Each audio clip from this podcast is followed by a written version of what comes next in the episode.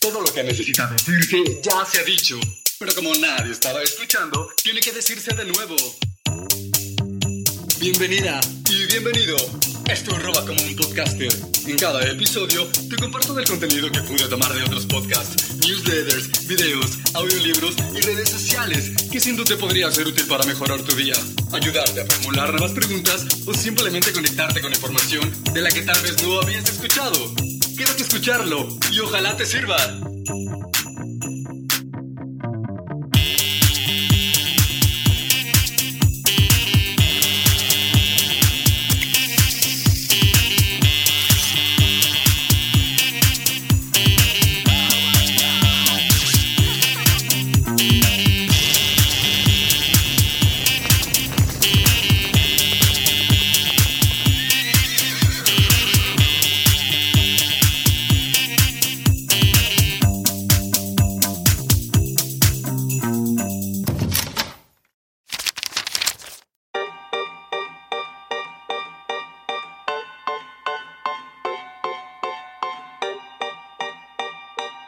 Tu naturaleza.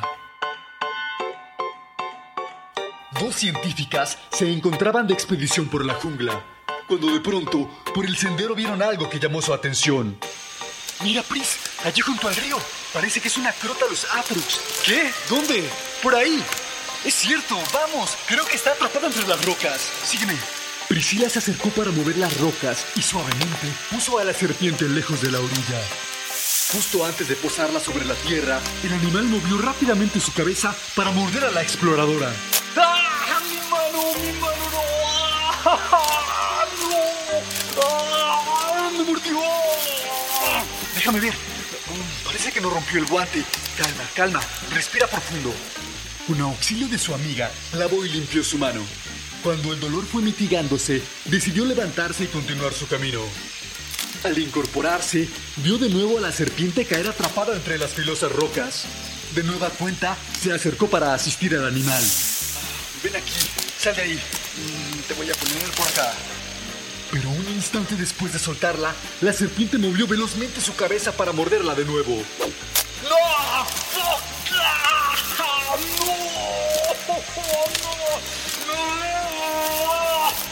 Su amiga le preguntó, ¿por qué continúas salvando a la serpiente si sabes que su naturaleza es morder? Priscila hizo una pausa y respondió, porque ayudarla está en mi naturaleza.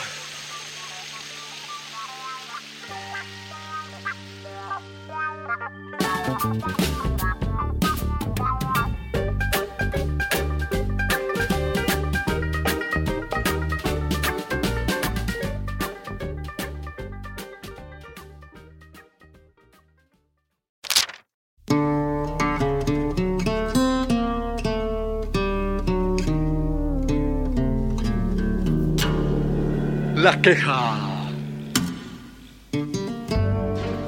Durante la primera noche de unas vacaciones por la montaña, cuatro turistas coincidieron en un mismo vagón. Como ya se acercaba la hora de dormir, las viajeras se dispusieron a ocupar su cama. Las cuatro eran desconocidas entre sí. Se metieron bajo las cobijas, dispuestas a conciliar una noche de sueño reparador. Un cielo limpio y lleno de estrellas cubría el hermoso paisaje. Unos minutos después de acostarse, una de las mujeres comenzó a murmurar. Mm, ¿Qué sed tengo? Ay, pero qué sed tengo. No, no. Las otras tres mujeres se despertaron por las quejas y molestas intentaron de nuevo conciliar el sueño. La mujer continuó y poco a poco los murmullos se convirtieron en gritos. Qué sed, pero qué sed, qué sed tengo. Ay, pero qué sed. Cansada del escándalo, una de ellas se levantó, se dirigió a la cocina y le llevó un vaso lleno de agua a la quejumbrosa mujer, quien lo bebió de golpe. Al cabo de media hora, cuando ya todos en el tren se encontraban profundamente dormidos, una voz las despertó de nuevo. Pero qué sed tenía, no, no, no, pero qué sed, qué sed tenía, qué sed tenía.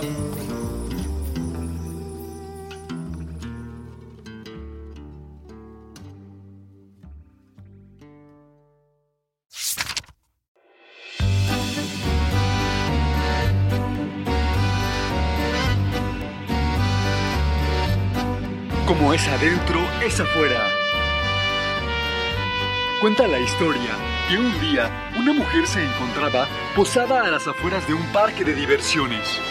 Al dirigirse hacia la taquilla, una joven que venía de la feria de enfrente se le acercó para preguntarle lo siguiente. ¿Cómo son las atracciones de aquí? La mujer respondió con otra pregunta. ¿Cómo eran en el parque del que vienes? Viejas, aburridas, los juegos muy ruidosos. Los empleados son apáticos y groseros. Además, la comida es pésima.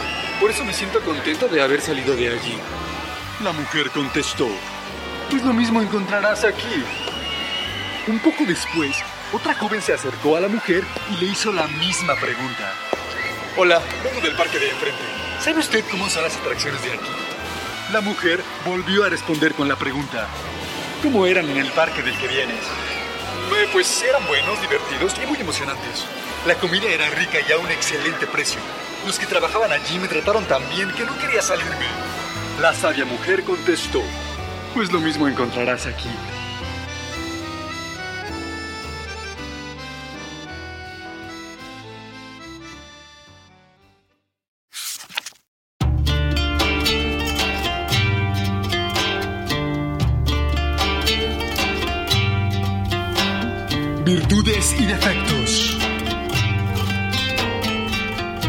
Joven Silvana era la encargada de ir a buscar el agua fresca que se bebía en la casa escuela de la maestra Ajinza. Todas las mañanas acudía a la rica fuente que nacía al pie de la vereda, a 20 minutos de distancia. Para la tarea se había hecho con dos grandes vasijas de barro que mantenían el agua fresca todo el día.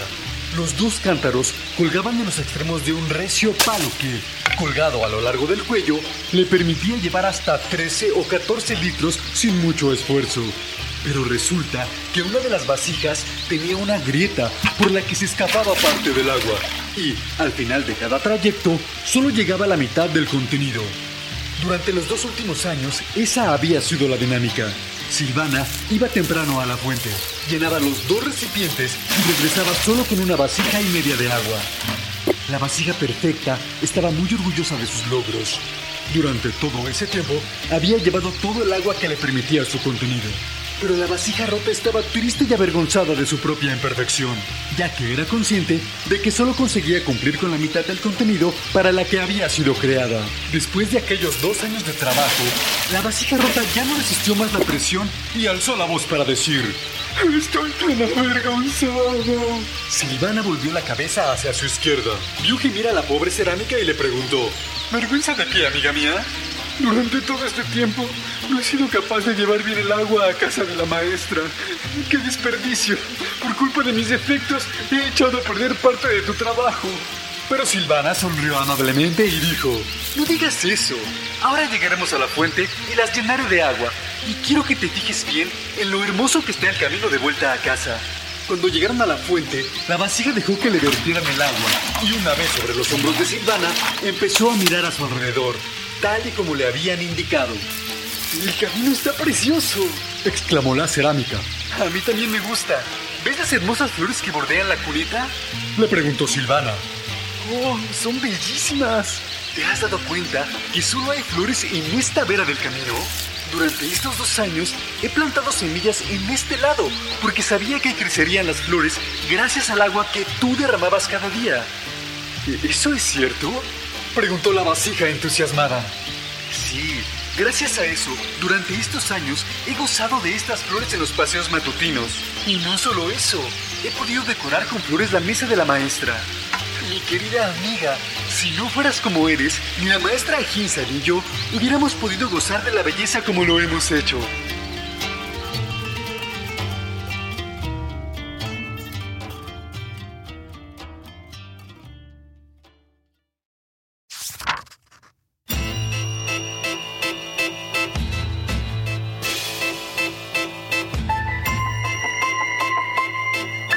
Somos lo que pensamos. 7.45 de la mañana. Era la tercera vez que sonaba el despertador y Clarisa, ahora sí, abrió los ojos, dispuesta a levantarse de la cama. Mierda, ya es tarde. Más vale que me levante, voy a llegar tarde a la reunión. A Clarisa le gustaba dormir y no era raro que se retrasara. Pero también podía ser muy rápida arreglándose y desayunando. Y eso fue lo que hizo. A las 8.15 ya estaba dentro del auto, camino a las oficinas donde iba a tener lugar la reunión. Tan solo iba a llegar 10 minutos tarde, pero tenía que darse prisa. Sin embargo, a la altura de Insurgentes a las 8.30 se encontró con un embotellamiento. Diez minutos después empezó a pensar. Ay, qué joda, voy a llegar tarde otra vez. Todo esto es culpa de ese maldito presidente que tenemos, con la que pagamos de impuestos y no es capaz de poner orden en la ciudad. Vaya tráfico de mierda. Si lo tuviera enfrente le iría muy mal. Por lo general, Clarisa era una mujer educada, pero en determinadas situaciones podía soltar para sus adentros todo tipo de obscenidades e insultos. Esa mañana se estaba poniendo realmente nerviosa. La tensión arterial le empezó a subir y sintió que la temperatura de su cuerpo ascendía, haciendo que empezara a sudar ya a esas horas. Cortisol, más cortisol. En un momento dado, el tráfico empezó a circular y Clarisa le dio fuerte al acelerador para colarse por un carril desocupado y avanzar terreno. Ley de Pareto mis ovarios, ahí les va la ley de Toreto. En ese preciso instante, otro conductor hizo la misma maniobra e invadió el mismo carril. Unos centímetros más y los dos coches hubieran chocado. A Clarisa casi le da un infarto. Abrió la ventanilla y gritó, ¡Mira por dónde vas, estúpida!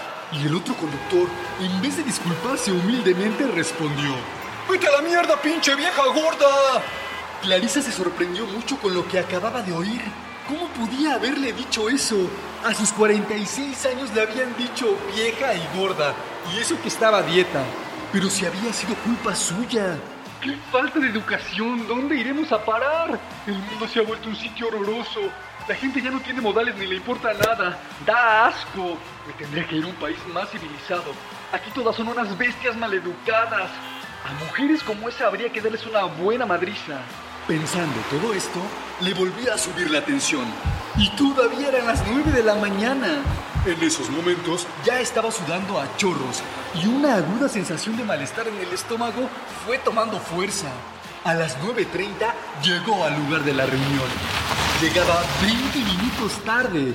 Nerviosa, Clarisa empezó a buscar estacionamiento, pero vaya día, no encontraba ningún espacio libre. Después de un cuarto de hora dando vueltas, ya se estaba poniendo de verdadero mal humor. Su diálogo interno era algo así. ¡Ay, odio esta ciudad! Con todos los impuestos que pago y no hay un pinche lugar para estacionar, ni un maldito lugar en este estacionamiento. Si tuviera delante a la alcaldesa le daría una maldita madrina. No lo reconocería ni su pinche madre. ¡Inútil desgraciada! Para entonces, el ardor en el estómago era tan intenso y empezaba a sumársele un insidioso dolor de cabeza.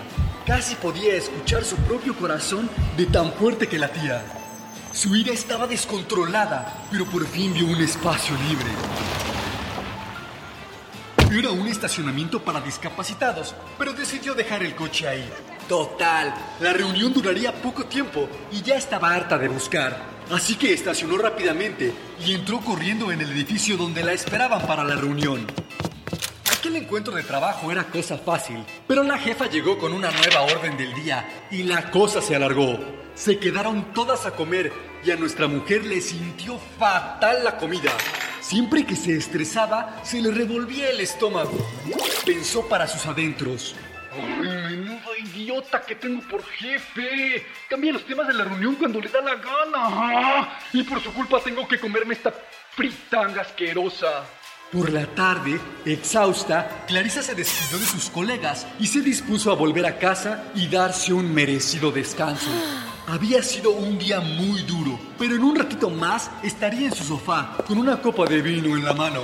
Lo que no sabía nuestra protagonista es que al ir a buscar su auto, encontraría en su lugar una trampa para llantas con una multa. Se lo había llevado la grúa. Una losa de mármol cayó sobre su cabeza. Despotricando salvajemente, tomó un taxi y se dirigió al depósito de autos. Cuando llegó al lugar, tenía ganas de llorar. Finalmente recuperó el coche y volvió a casa. Su hija ya la esperaba con la cena. Ma, ¿pero por qué llegas tan tarde? Le preguntó. Ay, no sabes qué día tuve, fue horroroso. Dijo ella y empezó a explicar todo lo sucedido. Al acabar, señaló. Bueno, Ma, es la tercera vez en este mes que la grúa se lleva tu carro. Pon más atención, mujer. Por la noche, nuestra mujer se metió en la cama y apagó la luz del buró para terminar con aquel día de perras. Dos horas más tarde, volvió a encenderla. No podía dormir. Su mente no paraba de darle vueltas al siguiente pensamiento. Mi hija tiene razón. La culpa de todo es mía. Soy un desmadre. ¿Cuándo voy a aprender? Su último pensamiento, antes de conciliar finalmente el sueño, fue... Ay, qué difícil es la vida, maldita sea, por Dios.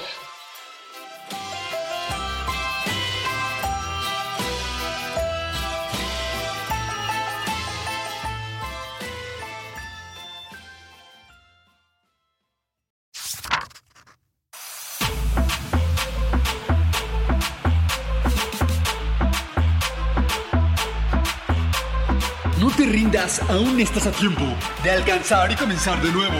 Aceptar tus sombras y enterrar tus miedos.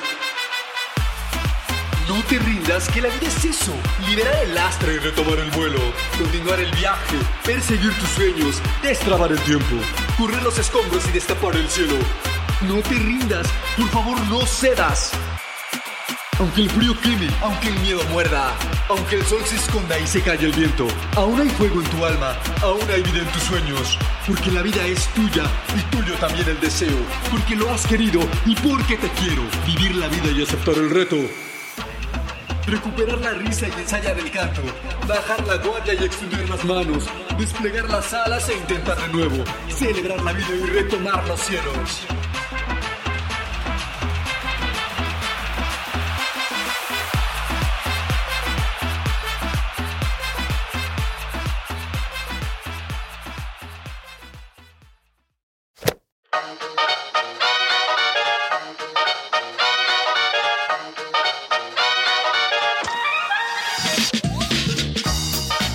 Sido todo por hoy.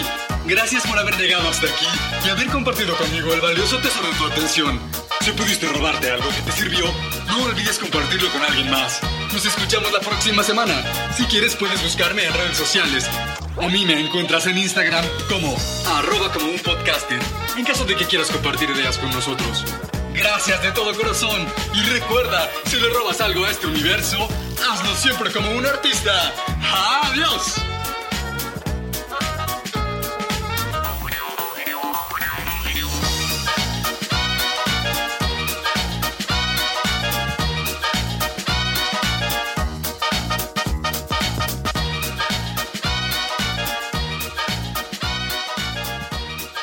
Producido y editado en la ciudad de Los Ángeles por Producciones Sonoras México.